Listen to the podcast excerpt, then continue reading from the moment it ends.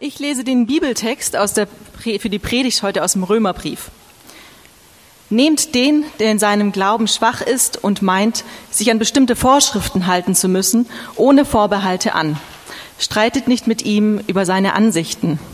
Der eine ist zum Beispiel davon überzeugt, alles essen zu dürfen. Der andere, der in seinem Glauben schwach ist und Angst hat, sich zu versündigen, isst nur pflanzliche Kost. Wer alles ist, darf den nicht verachten, der nicht alles ist. Und wer nicht alles ist, darf den nicht verurteilen, der alles ist. Gott hat ihn doch genauso angenommen wie dich. Durch den Herrn Jesus habe ich die volle Gewissheit, dass es nichts gibt, was von Natur aus unrein wäre. Für den allerdings, der etwas als unrein ansieht, ist es dann auch unrein. Wenn du dich daher in einer Frage, die das Essen betrifft, so verhältst, dass dein Bruder oder deine Schwester in innere Not gerät, dann ist dein Verhalten nicht mehr von der Liebe bestimmt. Christus ist doch auch für ihn gestorben. Stürze ihn nicht durch das, was du isst, ins Verderben. Das Gute, das euch geschenkt wurde, darf nicht in Verruf kommen. Denn im Reich Gottes geht es nicht um die Fragen des Essens und Trinkens, sondern um das, was der Heilige Geist bewirkt. Gerechtigkeit, Frieden und Freude Wer Christus auf diese Weise dient, an dem hat Gott Freude und er ist auch in den Augen der Menschen glaubwürdig. Darum wollen wir uns mit allen Kräften um das bemühen, was uns, was zum Frieden beiträgt und wodurch wir uns gegenseitig im Glauben fördern. Zerstöre nicht das Werk Gottes wegen einer Frage, die das Essen betrifft. Zwar ist vor Gott alles rein, verwerflich ist es jedoch, wenn jemand durch das, was er isst, einen anderen zu Fall bringt.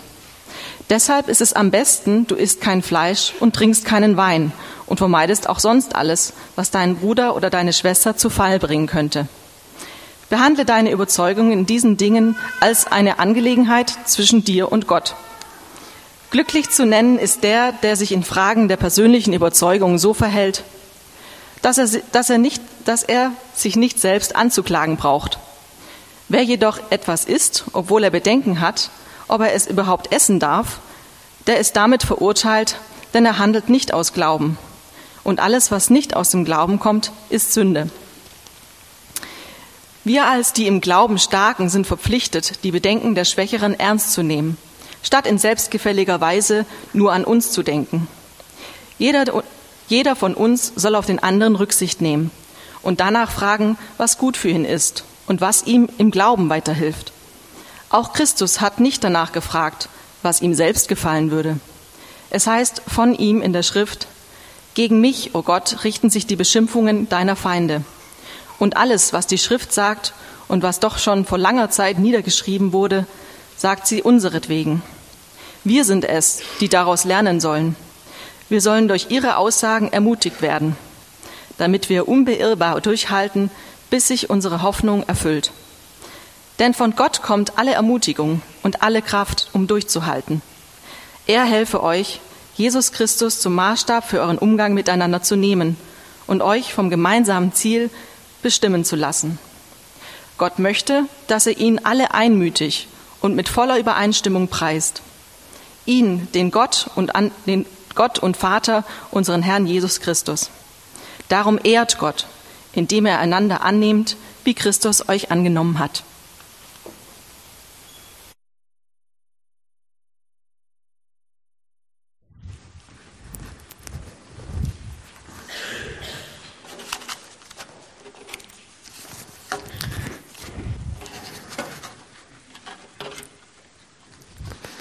Mal ein bisschen näher zu euch. Und ich bete nochmal.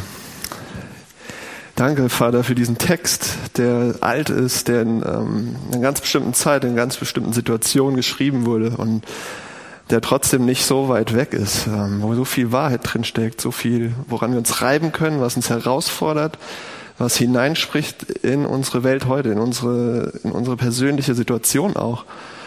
Ähm, ich bitte dich, dass du uns das, dass du diese Verbindung herstellst, dass du redest durch diesen Text, ähm, ja, durch deinen Geist zu uns und ähm, dass wir dadurch dir begegnen, dich besser kennenlernen und ja, mehr sehen, dass du wirklich da bist, nicht fern bist, nicht weg bist, sondern hier bist, bei uns bist, real bist.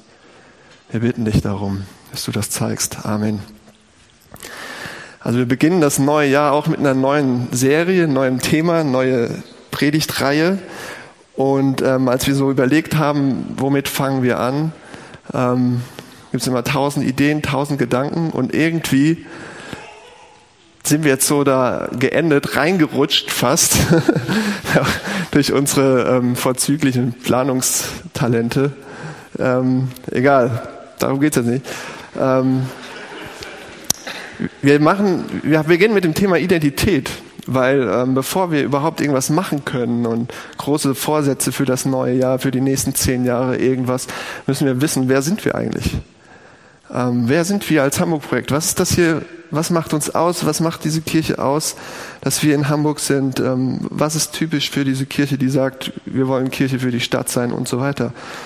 Und ähm, dann haben wir ähm, diesen Text hier, der am Ende abschließt mit ähm, der Jahreslosung. Das sagt vielleicht einigen von euch was, anderen nicht.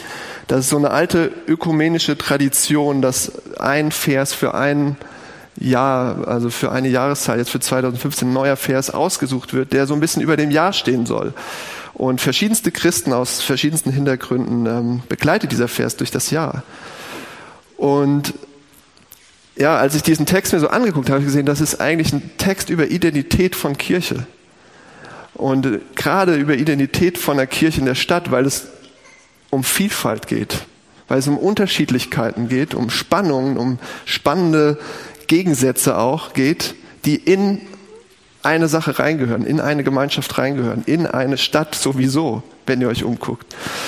Und ähm, dass trotzdem in all dieser Unterschiedlichkeit eine Gemeinschaft ist, ein Zusammenhalt, was Verbindendes, was Stärkeres. Und das war offensichtlich in Kirchen, in jungen Kirchen im Anfang der Kirchengeschichte vor 2000 Jahren nicht anders. Am Ende unseres Textes steht eben dieser Vers, wo steht, nehmt einander an, wie Christus euch angenommen hat. Und ähm, deshalb will ich mit euch zusammen diesen Text anschauen unter diesem Aspekt der Unterschiedlichkeit, der Vielfalt unserer Identität als Hamburg-Projekt und vor allem auch, was ist diese Annahme dann? Weil darum geht es von vorne bis hinten. Das ist wie so eine Klammer. Im ersten Vers nehmt einander an, im letzten Vers nehmt einander an. Ähm, oder in den ersten drei Versen ist das im Kapitel 14. Also es geht um Annahme. Also lasst uns den Text angucken unter diesem Aspekt. Warum ist Annahme überhaupt notwendig? Erste Frage. Die zweite ist, was bedeutet das anzunehmen? In all dieser Unterschiedlichkeit. Und das Dritte, wie kann ich denn jetzt den anderen annehmen? Also warum ist das überhaupt notwendig? Was bedeutet das? Und wie kann ich den anderen annehmen? Also erstmal, warum ist das notwendig? Paulus schreibt diese Zeilen an eine Großstadtgemeinde, an eigentlich eine Gemeinde in der Stadt ähm, im Mittelmeerraum politisches und kulturelles Zentrum dieser Weltmacht Rom. Und da sind Leute mit unterschiedlichsten Hintergründen, Kulturen, Prägungen, Überzeugungen zusammengekommen und haben auf engstem Raum zusammengelebt. Und wir sehen in der Gemeinde in Rom, die noch sehr jung war eben, wie sich diese Stadt, diese bunte, vielfältige Stadt Rom, äh, dieses antike Rom widerspiegelt in der Gemeinde, in dieser Unterschiedlichkeit. Und hier in unserem Text sehen wir so einen kleinen Vorgeschmack darauf, wie die sich gestaltet hat. Und insbesondere zwei Gruppierungen, das sehen wir dann im Laufe des Textes, wo es eher darum geht, um Leute, die so jüdisch geprägt waren und einen jüdischen Hintergrund hatten, einen jüdischen Glauben vorher. Und es geht um Leute, die einen hellenistischen oder römisch-hellenistischen, heidnischen Hintergrund hatten. Und was vorher undenkbar war, sowohl für die einen als auch die anderen, also die Juden und die, ähm, die Hellenisten und die Römer, was undenkbar war, zwei Gegensätze, wie Feuer und Wasser waren die eigentlich, von der Lebensweise, von der Denkweise, von dem, was sie geglaubt haben, von Überzeugungen, von Ritualen, Gegensätze, wie man es nur vorstellen kann. Auf einmal sind die eine Gemeinschaft und leben auf engstem Raum zusammen, ähm, öffnen ihre Häuser füreinander, verbringen täglich miteinander, steht da. Zwei getrennte Welten ähm, werden plötzlich eine und sie öffnen ihre Häuser füreinander. Und da überrascht es ja wohl kaum, dass es jetzt richtig spannend wird, dass da Konflikte auch entstehen, Unterschiede aufklaffen. Und dann sehen wir zum Beispiel, die einen haben gesagt, wir dürfen alles essen, wir sind frei. Gott hat alles rein und gut geschaffen und die anderen, wir dürfen kein Fleisch essen. Ja, und heute denken wir, ja, kennen wir irgendwie. Wir hören den Text und sagen, krass, hatten die das damals auch schon so mit diesen Vegetarier gegen die Hobbygriller und so. Ähm, interessant in der Antike so. Ja, antike Vegetarier. Aber es geht hier nicht so um Gesundheit oder gesellschaftliche, moralische Statements in erster Linie, sondern das Volk Israel, die Juden hatten eben über Jahrhunderte tief verinnerlicht diese Essensvorschriften, dass sie eben nur koscher essen sollen, dürfen. Und es war wie ein Identitätsmerkmal, ein Markenzeichen, ein Unterscheidungsmerkmal zu den anderen Völkern. Und sie haben sich bei jeder Mahlzeit daran erinnert, bei jedem Mal Essen mussten sie überlegen, was esse ich, was nicht, wer sie sind, dass sie Gottes Volk sind, dass sie zu ihm gehören, dass Gott rein und heilig ist und sie auch sein sollen und so weiter. Also es war ähnlich wie die Beschneidung der jungen, äh, neugeborenen Jungen, war dieses Essen so ein ganz starkes Identitätsmerkmal. Und dann haben einige gesagt, aus Vorsicht, wir wissen ja nicht, was die uns immer so vorsetzen, wir essen lieber gar kein Fleisch, bevor das nicht koscher ist. Das ist sehr wahrscheinlich, dass das hier gemeint ist. Und diese unterschiedlichen Positionen zu Fleischverzehr führten zu ernsthaften Konflikten. Wenn das irgendwas Unwichtiges gewesen wäre, hätte Paulus das hier nicht geschrieben. Also es war wirklich ein Konflikt. Es war wirklich, ähm, dass er einschreiten musste. Was können wir jetzt davon lernen, von dem, was sie damals so für Konflikte hatten? Wir sehen, dass Kirche von ihren ersten Anfängen ein Ort war, an dem Leute lernen mussten, konnten, aber auch mussten, in ihrer größten Unterschiedlichkeit als eine Gemeinschaft zusammenzuleben eine Einheit zu werden, in größter Unterschiedlichkeit. Dass unterschiedliche Prägungen, Überzeugungen, Kultur, Kulturen zusammenkommen, aufeinandertreffen, aber nicht wieder auseinandergehen und sich wieder trennen, weil es etwas Größeres, etwas anderes gab, das die Verbindung herstellt. Sie wurden eine Einheit trotz dieser größten Differenzen. Und Paulus benutzt dafür in diesem Text das Bild einer Familie. Die Familie. Ja? Diese Zusammengehörigkeit, sagt er, das ist wie eine Familie, das ist eine Familie. Er sagt mehrmals, ihr seid Brüder und Schwestern und so weiter. Das wiederholt er und wiederholt er. Was er damit sagt ist, habt ihr euch eure leiblichen Brüder und Schwestern und Blutsverwandten ausgesucht? Egal, was ihr für eine Beziehung zu denen habt. Ja? Habt ihr euch die ausgesucht, weil die so gut zu euch passen? Ja, sie sind es einfach. Ihr könnt es gar nicht ändern. Egal wie verkracht ihr seid, egal wie jetzt letztes Weihnachten wieder war, als ihr sie wieder gesehen habt. Ihr gehört auf geheimnisvolle Weise zusammen, ob ihr wollt oder nicht, was ihr auch von ihnen haltet. Und alle anderen Beziehungen könnt ihr wählen. Ja, selbst wenn, wenn eure Nachbarn schrecklich sind, und dann könnt ihr zur Not umziehen. Naja, in Hamburg ist das so eine Sache, aber äh, selbst wenn eure Kollegen schrecklich, ihr könntet den Job wechseln. Oder euer Chef, also, oder euren Partner. Ihr, es sind Wahlbeziehungen, ja, ihr wählt, aber eure Familie wählt ihr nicht. Ja, das ist Familie ist anders. Und Kirche ist, sagt Paulus, ist genauso.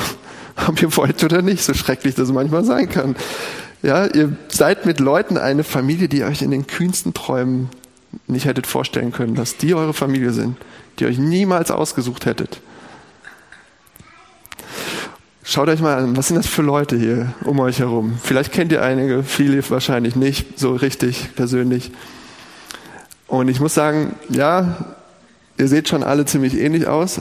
Ähm, viel, viel helle, viel helle Gesichter hier natürlich. Nicht nur, zum Gott sei Dank, nicht nur, aber viele Leute, die irgendwie vielleicht in einer ähnlichen Schicht sind. Aber trotzdem, also wir kratzen da vielleicht dran. Aber trotzdem ist es schon so ein bunter Haufen, wie man ihn vielleicht selten sonst in der Stadt sieht, will ich einfach mal behaupten, weil was euch verbindet, ist nicht euer gemeinsamer Status in der Gesellschaft, euer gemeinsamer Studiengang, Job oder Karriereabsichten. Das ist schon mal außen vor, das verbindet euch nicht. Ähm, was euch nicht verbindet, ist, dass ihr alle zusammen so gerne Fußball schaut oder ähm, ein gemeinsames Hobby habt, Interessen pflegt oder dieselbe Subkultur pflegt, dasselbe, dieselbe Musik nur hört oder dieselben Style, Lifestyle habt. Ja, ihr habt unterschiedliche politische Haltungen, ihr wählt unterschiedliche politische Parteien. Ja, wir sind keine Grünen-Kirche oder keine CDU-Kirche oder keine linken Kirche oder ja, ihr wählt unterschiedlich. Und das ist Vielfalt da. Das ist gut. Und ein Beispiel ähm, will ich konkret machen. Ich weiß, äh, ich will das heiße Eisen jetzt am Anfang fassen, ja. Ich weiß, dass sich einige Leute hier Sorgen machen in diesen Tagen und sie schauen auf das, was in den Medien berichtet wird und ja, sie finden und empfinden den Islam wirklich als eine Bedrohung hier bei uns für unseren Frieden, Gerechtigkeit, Ordnung, Demokratie. Sie empfinden das so. Ist so. Und sie können nicht so leicht trennen, Vielleicht ist euch das aufgefallen. Ähm, sie können nicht so leicht trennen zwischen den Islamisten und die Religion, in deren Namen sie diese Taten begehen. Ja, was diese Woche passiert ist, muss ich nicht sagen. Sie können das nicht so leicht trennen, wie das alle immer sagen. Das sind zwei Paar Schuhe. Es gibt Leute hier, die können das wirklich nicht trennen. Und für andere ist ein Skandal überhaupt so zu denken und diesen Gedanken auszusprechen. Auch hier, bei uns. Ja, sie, sie sehen nicht den Islam hier in Deutschland als irgendeine Gefahr, sondern sie sehen die viel größere Gefahr in den Leuten, die in Dresden auf die Straße gehen. In dieser, ja, in diese Richtung sagen, das ist viel gefährlicher für unsere Demokratie. Ja, spannend. So Leute sitzen hier zusammen und beten Gott an und ähm, sind eine Familie und versuchen irgendwie diese Stadt mitzugestalten und zu lieben. Und das ist so. Sehr, sehr unterschiedlich. Ihr wählt unterschiedliche Parteien, ihr habt unterschiedliche Überzeugungen, Ansichten zu brandheißen Themen und ihr seid ein ganz schön seltsamer Haufen. Wirklich. Aber das ist nicht neu. Wir sehen das hier in Rom. Das ist eine gute alte Tradition von Kirche, weil es etwas Größeres ist, was uns zusammenbringt. Nicht, weil wir uns sympathisch finden oder so nett oder so. Ja, es wird immer Spannungen und Konflikte geben. Das ist normal und das ist völlig in Ordnung. Seid nicht überrascht. So einer sitzt hier, was? Sondern erwartet das. Erwartet das, weil euch nicht eure Sympathie verbindet als Familie in der Kirche, weil euch nicht ähm, eure gleichen politischen oder persönlichen Interessen verbinden, sondern weil euch was ganz anderes, Größeres verbindet. Erwartet Konflikte, erwartet Spannungen. Ihr müsst ja nicht gleich ähm, hervorrufen, ja? ihr müsst ja nicht gleich ähm, aggressiv auf andere losgehen. So, das ist auch nicht so toll, steht ja auch. Ähm, aber erwartet das. Es war nie anders. Und seht ihr, was das für eine Chance ist, so eine Gemeinschaft zu leben? Wenn wir das wirklich machen, wenn wir unsere Identität wirklich ernst nehmen als Familie und das Leben in der Großstadt, dann kann Kirche tatsächlich so ein Ort sein, wo wir hingehen, reingehen in den Raum und wir können das üben, was die Stadt so dringend braucht. Wir können unterschiedliche Überzeugungen haben und treffen aufeinander und lernen mit diesen Unterschieden umzugehen und einander anzunehmen, wie der Text es sagt. Ihr müsst dann nicht ängstlich vor Konflikten immer die Klappe halten, immer den Schwanz einziehen und ihr müsst auch nicht überheblich Andersdenkende abstempeln, auf ihnen rumtrampeln, weil sie das Falsche gesagt und gemacht und getan haben. Ja, diese neue Familie ist der ideale Ort, um zu lernen, offen, ehrlich und konstruktiv mit Unterschieden umzugehen. Okay, Einwand, vielleicht habt ihr Kirchenerfahrung, auch im Hamburg-Projekt. Und ihr kennt es als Ort, wo Unterschiede und Spannungen unter den Teppich gekehrt werden und der Deckmantel der Harmonie drüber und alles soll doch schön nett sein und wir sind ja eine Familie. Ja.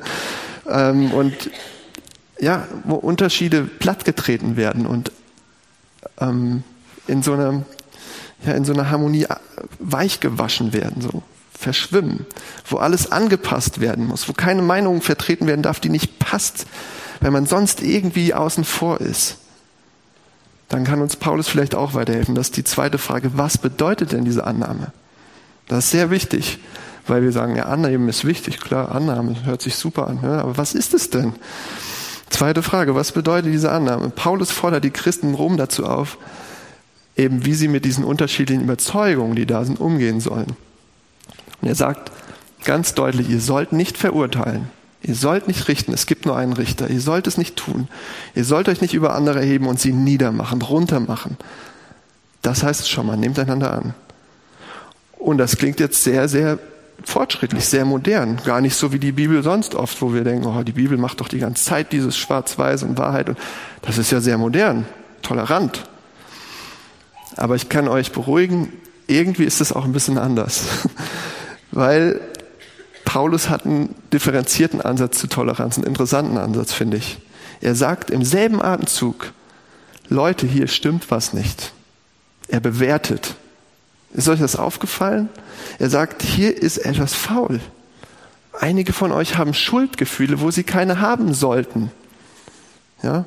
Wenn sie bestimmte Sachen essen. Und es, es ist verständlich, diese Leute haben Jahrhunderte das eingeübt und es ist tief drin in, in ihrer Identität, aber sie werden es nicht los. Sie sind, ihr Gewissen ist daran gebunden und sie müssen das tun. Sie fühlen sich schlecht, wenn sie Fleisch essen, weil sie es für unrein halten, weil sie es für Sünde halten. Aber als Jesus Christus in die Welt kam, hat er doch gesagt, wir können es nachlesen, nichts, was ihr esst, kann euch unrein machen. Ist doch klar. Und Paulus sagt, deshalb bewertet er und sagt, ihr habt einen schwachen Glauben. Der nimmt kein Blatt vom Mund, der sagt, das ist schwach. Und schwach ist eine Bewertung. Das ist nicht alles super, alles suche, alles toll. Er sagt, da ist schwach, schwacher Glaube. Und viele Leute meinen mit Toleranz, ich darf nicht verurteilen, aber ich darf auch nicht bewerten. Ich darf mir überhaupt kein Urteil erlauben. Ich darf überhaupt nicht sagen, wahr oder unwahr, gut oder schlecht. Ich muss alles einfach nur so stehen lassen. Ja, die Leute, die etwas anderes glauben und anders leben, die muss man einfach in Ruhe lassen. Einfach machen lassen, ja? Und die lassen mich dann aber auch schön in Ruhe. Individualismus. Ich sage nichts, was dir weh tut, und du sagst nichts, was mir weh tut. Oh, ist das schön. Können wir alle immer so weitermachen. Muss ich mich nicht verändern. Ähm, und jeder macht sein Ding und lässt den anderen in Ruhe. Aber Paulus sagt, das ist, das ist keine Toleranz, das ist keine Annahme. Annahme bedeutet hier nicht den anderen einfach sein Ding machen lassen und egal, wo es ihn hinbringt. Annahme wischt die Unterschiede und Schwächen nicht vom Tisch und Makel und Fehler auch. Es geht nicht darum, dass jeder in Frieden einfach weitermacht und sein eigenes Ding macht. Das ist kein billiges, habt euch doch einfach bitte lieb und wischt alles, verwischt alles, wischt alles drüber. Annahme bedeutet hier, ihr macht Platz in eurem Leben, aktiv. Ihr schafft Raum in eurem Leben, macht Platz für jemanden, der ganz anders ist. Okay, ihr macht Platz für jemanden, der ganz anders ist. Ihr erlaubt ihn in euer Leben reinzukommen und es zu unterbrechen. Und ihr teilt eure Zeit, ihr teilt Aufmerksamkeit und Energie, um ihn kennenzulernen. Und dann liebt ihr ihn rückhaltlos. Annahme ist eine Entscheidung, radikal für jemanden zu sein, der ganz andere Ansichten hat. Der ganz anders drauf ist. Und das ist viel schwieriger, das kann ich euch sagen. Es ist so viel schwieriger als diese oberflächliche Annahme und einfach alles glatt zu bügeln, weil es viel mehr von mir fordert. Eine ernsthaftere, liebevollere Auseinandersetzung mit dem anderen. Paulus sagt, eure Liebe zueinander soll so sein, dass sie Differenzen und Schwächen aushalten kann, ohne sie gut zu heißen, ohne sie vom Tisch zu wischen. Das ist Liebe, das ist Gemeinschaft. Wenn ihr das aushaltet und Platz macht und die Leute reinlasst und es sie nicht umbiegen wollt, ihr Gewissen nicht verletzt, aber euch auch nicht unbedingt weich, weich waschen lässt. Ja. Ähm, sorry, dass ich fragen muss, aber vielleicht hat jemand Bock, mir einen Schluck Wasser zu holen, weil ich irgendwie so innerlich austrockne. Tut mir leid. Danke, Schatz. oh Mann. Ja, zu Hause kommt dann immer das Bier. Ne? Weil heute ist so trocken. trocken. Und ich finde das so herausfordernd, wirklich. Das ist eine extreme Herausforderung für mich persönlich, fürs Hamburg-Projekt. Es kommt jetzt gar nicht so, wir machen das schon alles. Es ist eine extreme Herausforderung an, an unseren Individualismus. Es ist gar nicht Individualismus als Schreckgespenst. Es ist gut, dass jeder einzeln wichtig ist. Aber diese Lebensweise einfach zu koexistieren, nebeneinander herzuleben und keinen Platz zu machen für Andersartigkeit, sondern alles einzustampfen in so einen Brei und keiner hat mehr Meinungen. Alles ist irgendwie okay. Ja, hier ist ein tiefes und ernstes Interesse an einem anderen, der ganz anders tickt und vielleicht sogar ganz falsch liegt. Und ich bin überzeugt, er liegt falsch. Und ich mache trotzdem auf und lass ihn rein. Und das kostet. Annahme kostet. Ihr könnt nicht einfach so weitermachen. Es stört äh, Ihr zahlt den Preis, macht Platz für anderes Denkende, anderes Handelnde und nehmt sie an. Danke. Habe ich vergessen, sorry. Ist eigentlich jedes Mal dasselbe. Ne, nehmt mich bitte an. Und, und wenn wir so drüber nachdenken, das ist, das ist ein Weg, um jemand neuen, fremden, andersartigen, andersdenkenden in eine Gemeinschaft zu integrieren. Ja? Nicht zu sagen, ja, ja, ist schon okay, was du alles denkst. Ist ja ganz nett, mach du dein Ding, ich mach mein Ding. Sondern wirklich bewusst aufzumachen, sagen, ah ja, das, das sind deine Überzeugungen, krass, das sind meine. Und jetzt lass uns mal kennenlernen. Das ist Integrieren in Gemeinschaft. Nicht durch das Ignorieren, Kaschieren, Glattbügeln, Beschönigen, Unterschiede einstampfen. Ein Beispiel dafür, was vielleicht ein bisschen übertrieben ist, aber mir gefällt es trotzdem, in dem Film ähm, Gran Torino ja, von ähm, Clint Eastwood. Wir sehen dort einen alten, bitteren, rassistischen amerikanischen Vietnam-Veteran, Walt. Und es ist nichts unwahrscheinlicher in der Welt, als dass sich dieser Typ nochmal verändert. Ja. Und auf der anderen Seite sehen wir diesen Nachbarsjungen Tao, ein Mong, ähm, der versucht, das Auto von Walt zu stehlen, also in so einem Ritual, Initiierungsritual von seiner Gang, von seinen Verwandten. Und Tao wird natürlich erwischt. Und ähm, er verbringt dann viel Zeit damit, seine Schuld abzuarbeiten, also so eine Familienehre wiederherzustellen, indem er Schäden an Häusern in der Nachbarschaft repariert. Und Walt ist sozusagen, er leitet ihn da an, gibt ihm das Werkzeug und sie verbringen auf einmal immer mehr Zeit miteinander. Und dieses ungleiche Paar kommt sich im Zuge dieser Ereignisse näher und sie werden sogar Freunde. Und Walt wird eine Art väterlicher Mentor und unterstützt. Also dieser alte Kauz fängt an, diesen jungen ähm, Tao zu unterstützen, sein Leben anzupacken und ja, ranzugehen. Und Tao hilft Walt allein durch seine Andersartigkeit und durch seine Anwesenheit, ihm zu helfen, wieder in eine Gemeinschaft reinzukommen, in eine Beziehung reinzukommen und seine rassistischen Vorurteile abzubauen. Ja, klingt auch wie ein schöner Traum. Und das klingt natürlich zu schön, um wahr zu sein. Hat sich auch jemand ausgedacht und das Drehbuch geschrieben. Aber das Bild ist einfach gut. Bei zwei Personen, die unterschiedlicher nicht sein könnten, beginnen einander anzunehmen. Nicht indem der sagt, ja, du bist zwar Rassist, aber das ist ja gar nicht so schlimm und so, ja. Ähm, mach so dein Ding. Oder indem der andere sagt, ja, du wolltest mein Auto stehlen, aber du bist eigentlich ganz nett und so. Sondern die, da ist dieser Raum einfach geschaffen, ähm, dass sie sich wirklich kennenlernen in ihren gegensätzlichen Überzeugungen und Fehlern. Ja. Ist ein Bild. Was heißt das jetzt? Seid ihr immer nur die Starken oder immer nur die Schwachen? Ja? An einigen Punkten seid ihr vielleicht so, dass ihr anderen helfen könnt, ähm, weiterzukommen. An anderen Punkten braucht ihr die Hilfe. Seht ihr das? Ähm, das, was dieser Text sagt, ist, ihr braucht einander. Ja? Das war ja nicht das einzige Problem, das, das mit dem Fleisch. Ja, das war so ein Beispiel. Und dann gab es ein anderes Thema. Da waren auf einmal die die Schwachen und die die Starken. Ja, ihr braucht Leute in eurem Leben, die ganz anders sind und andere Überzeugungen haben als ihr und an denen ihr weiterkommen könnt. Und das ist die große Chance in der Stadt wie Hamburg und in der Stadtgemeinde, in der Gemeinde, in der Kirche, die in der Stadt ist und diese Vielfalt im Prinzip viel leichter haben kann als irgendeine Gemeinde irgendwo. Ja, aber ihr könnt natürlich auch in der Stadt sagen, die machen alle ihr Ding, ich mache mein Ding und ich suche mir meine Leute, ähm, ich schmore in meinem eigenen Saft, ich lebe in meiner Nische und suche mir alle Leute, die meinen Lebensstil, meinen Überzeugungen, alles nur bestätigen, was ich sage, mache. Ja, und wenn ihr das macht, dann bleibt ihr stehen.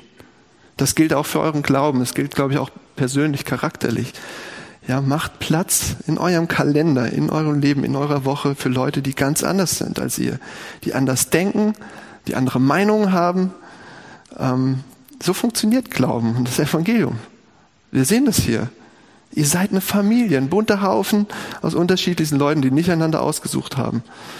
Und eine kleine Anwendung ist noch, deshalb haben wir als Hamburg-Projekt Sofa-Gruppen, die nicht sich einander aussuchen. Also das sind so Gruppen unter der Woche, die sich treffen, kleine Gemeinschaften, kleine Familien vor Ort. Und das sind solche zusammengewürfelte bunte Haufen von Leuten. Ist ein Experiment, ja. Funktioniert das wirklich mit dem Evangelium? Verbindet das wirklich so verrückt verschiedene Leute, die sonst nie etwas miteinander zu tun hätten, die sich sonst nicht kennen würden, die sich nicht einander ausgesucht haben, aber zusammengehören wegen was Größerem, wegen ihrem Glauben, wegen dem Evangelium. Und das gilt aber nicht nur für eure ähm, Leute hier, die ihr in der Kirche trefft, sondern auch für eure Nachbarn.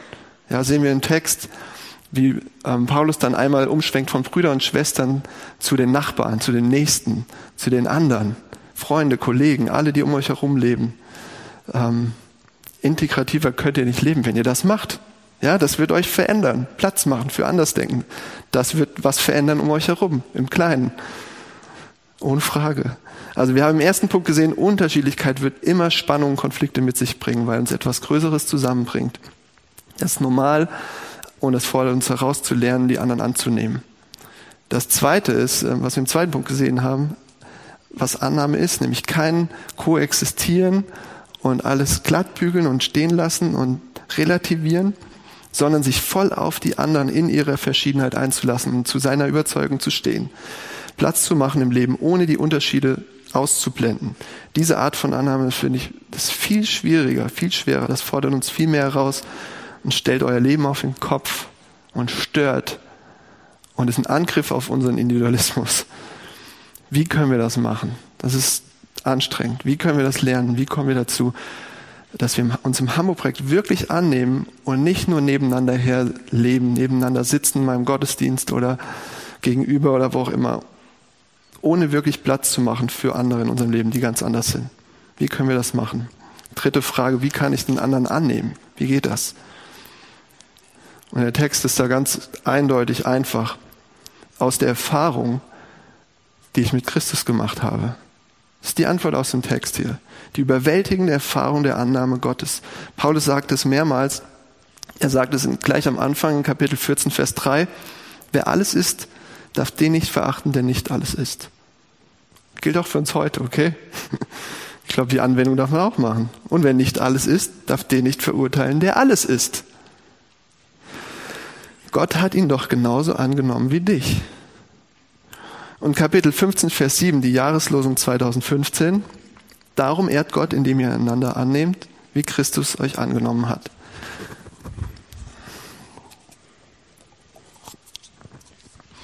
Und wenn wir uns das anschauen, dann ist Gottes Annahme immer Gnade. Das ist ein Geschenk. Das haben wir nicht verdient, das haben wir uns nicht erkauft, nicht mit irgendeiner Leistung, nicht mit irgendeiner Religiosität. Und deshalb bringt sie uns zum Umdenken. Sie verändert uns, unsere Sichtweisen, unser Herz, unser Handeln, unsere Haltung. Und das ist ein Problem, was ich oder was ich auch beobachte, was wir oft haben, mit Leuten, die ganz andere Ansichten und Überzeugungen haben und ganz andersartig sind. Wir denken, die haben das nicht verdient. Meine Aufmerksamkeit, meine Zeit, die sind es einfach nicht wert. Das ist krass.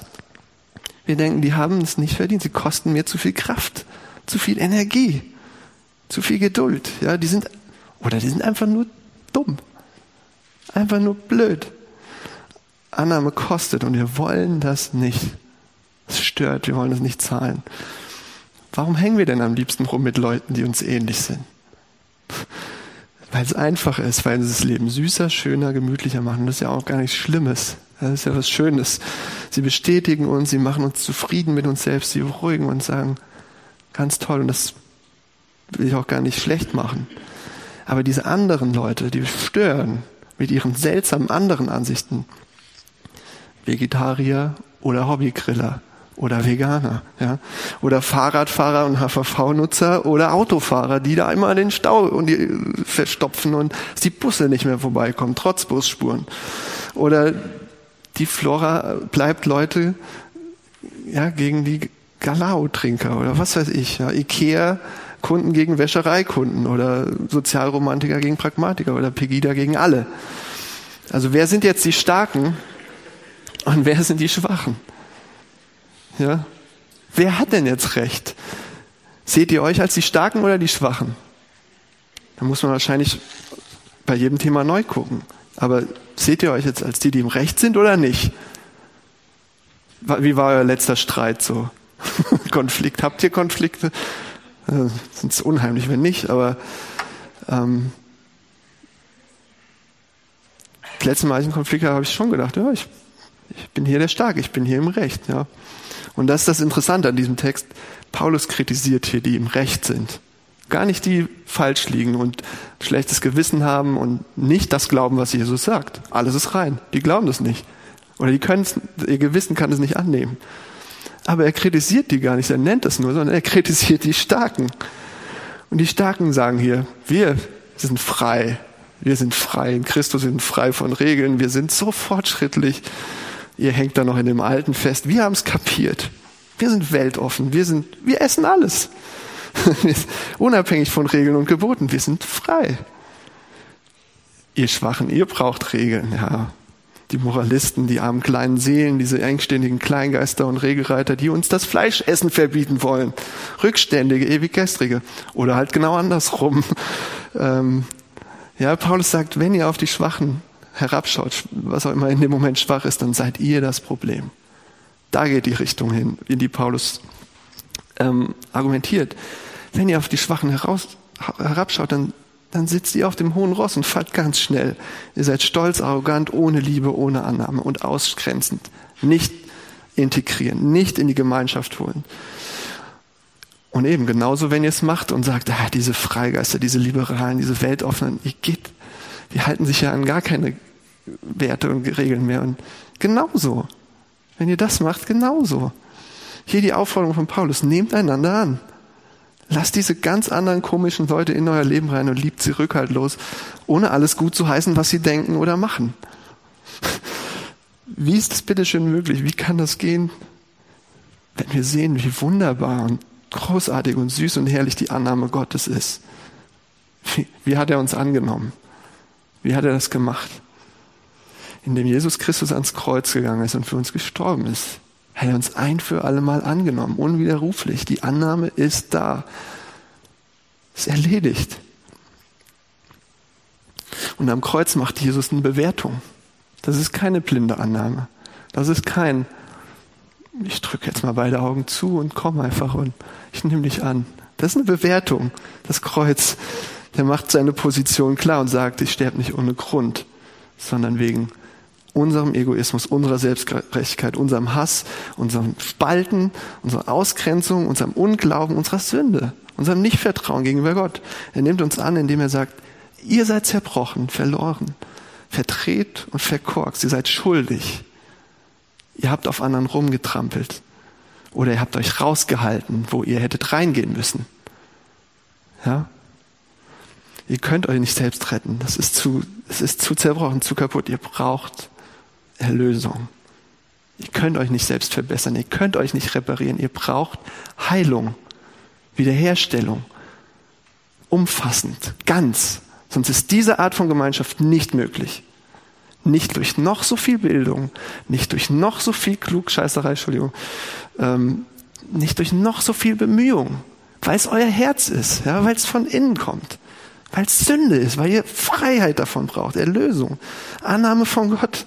Aber im selben Moment macht er eben Platz. Er, er zeigt nicht mit dem Finger auf dich und sagt, Sünder, da ist die Tür. Ja? Indem er bewertet, nimmt er uns gleichzeitig an und sagt, ich mache Platz für dich in meinem Leben. Das macht Jesus.